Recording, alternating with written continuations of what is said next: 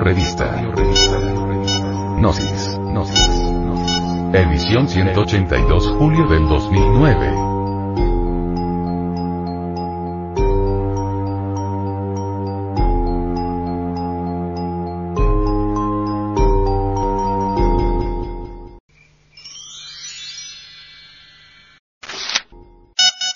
Sexología. La Madre Divina. La base del suprasexo. Con el espasmo sexual u orgasmo se libera la presión sexual. Es evidente que si hubo ardor sexual, si hubo pasión animal, esta tiene que liberarse de algún modo, y cuando llega el espasmo u orgasmo, al deshacernos de esa presión, perdemos también la preciosa energía sexual. Después de un espasmo u orgasmo, podemos caer en cuenta que hemos tenido un desgaste vital. Las gentes comunes y corrientes piensan que lo normal en la unión sexual es la eyaculación del semen o el orgasmo para la mujer. Eso lo miran como la fase culminante de la unión sexual de un varón con una mujer. Es vital el suprasexo para nuestra liberación final de tal manera que cuando muchas gentes llegan a conocer la suprasexualidad, cuya clave es conexión del órgano sexual femenino con el órgano sexual masculino sin llegar al espasmo u orgasmo, se horrorizan y califican a los practicantes de esta clave como aberrados sexuales pero la humanidad infrasexual no se da cuenta que todo ese mecanismo que la lleva continuamente del deseo, a la excitación y de esta al espasmo u orgasmo es una trampa que la misma naturaleza pone, para que siempre sigamos siendo los sirvientes inconscientes de un organismo más grande que es el planeta Tierra. Algunas personas llegan a conocer la suprasexualidad, la estudian, la aceptan, y hasta hacen el intento de practicarla.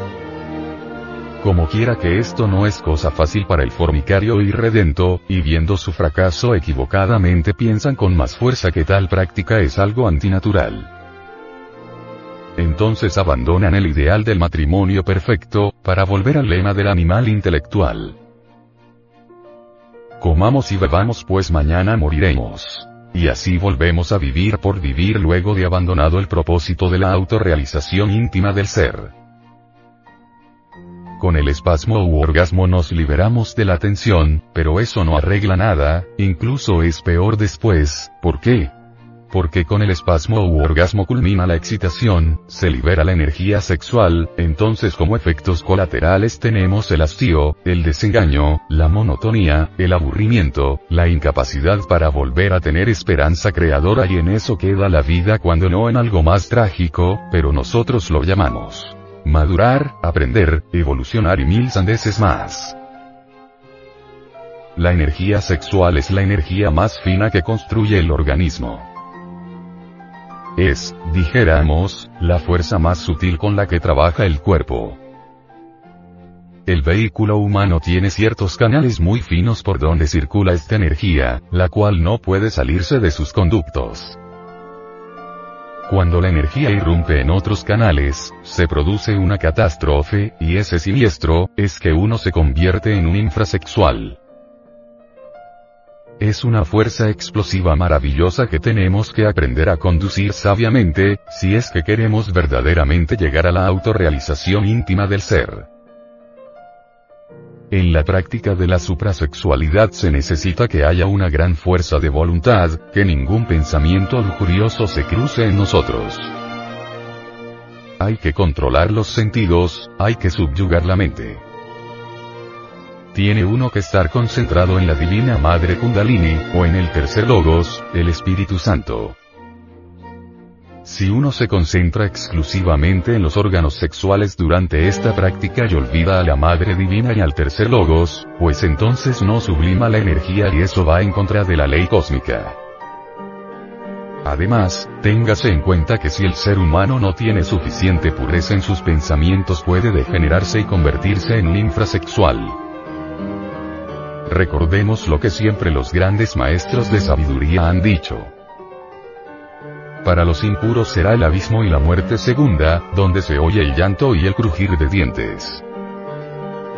Esto quiere decir que quienes no practican idóneamente la suprasexualidad, aun cuando tengan buenas intenciones de liberarse, van al abismo, hacia la muerte segunda, por haber profanado su propio cuerpo, por haber insultado y mancillado con sus hechos al Espíritu Santo, al tercer logos.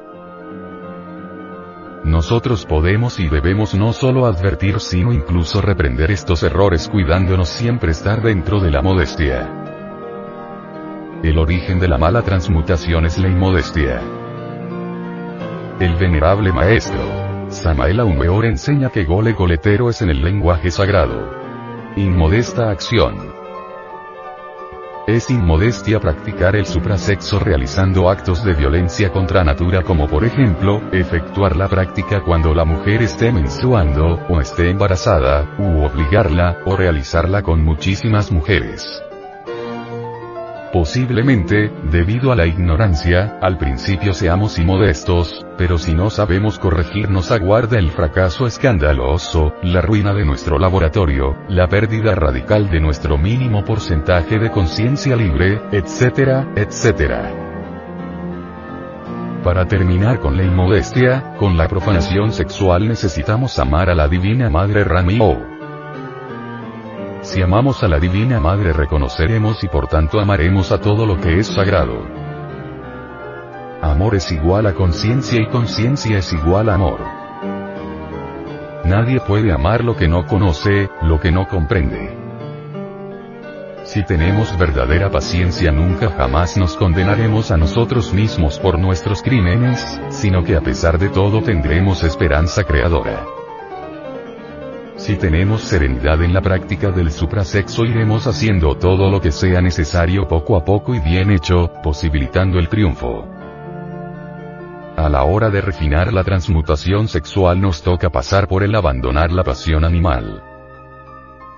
Aquella fuerza impetuosa, lívido, que nos hizo caer en la generación animal a mediados de la raza lemúrica, pero que ahora tenemos que ir transmutando en una adoración religiosa de la divinidad. Ya San Agustín había dicho. Haced del coito una adoración. Todos somos yoístas, nos inclinamos fatalmente por ese yo psicológico o pecados mortales que llevamos adentro, y eso parece algo increíble. Pero nunca hay que olvidar que ella, la Divina Madre Ramiro, es el fundamento de la verdadera enseñanza oculta o gnosis. Ella es la guardiana y la dispensadora de todos los misterios y de todos los poderes ocultos, así como de la ley divina. Ella es omnipotente. Si queremos la transmutación perfecta de la libido en energía creadora necesitamos del auxilio e intervención directa de Rami O. Pedidle a ella que no os oculte su secreto, para que podáis ver por vosotros mismos el camino de la suprasexualidad. Ella nos oye siempre aunque pensemos que no. Así, pues, caro oyente, sintetizando diremos. Conexión del Lingam Johnny, falo útero, sin eyacular nunca el ens seminis la entidad del semen, porque en esa mencionada sustancia se encuentra latente todo el ens virtutis del fuego. Y, A, O, es el mantra fundamental del Sahaja Maituna o suprasexo. Cántese cada letra por separado en el Laboratorium Oratorium del Tercer Logos, durante la cópula sacra. La transmutación sexual del enseminis en energía creadora, es un legítimo axioma de la sabiduría hermética.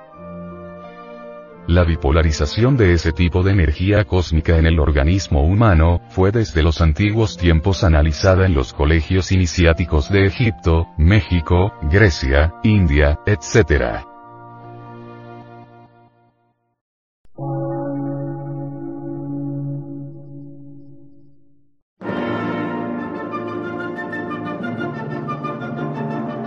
Emisora, gnóstica, transmundial. Por una nueva civilización y una nueva cultura, sobre la faz de la Tierra.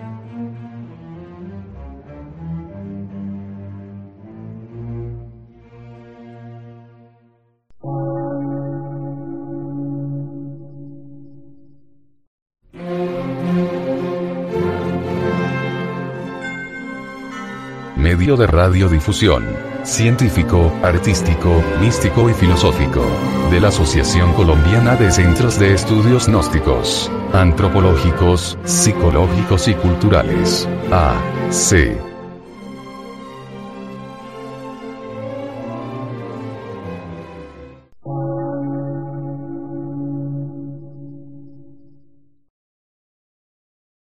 Lectura en movimiento. Difusión sin fronteras.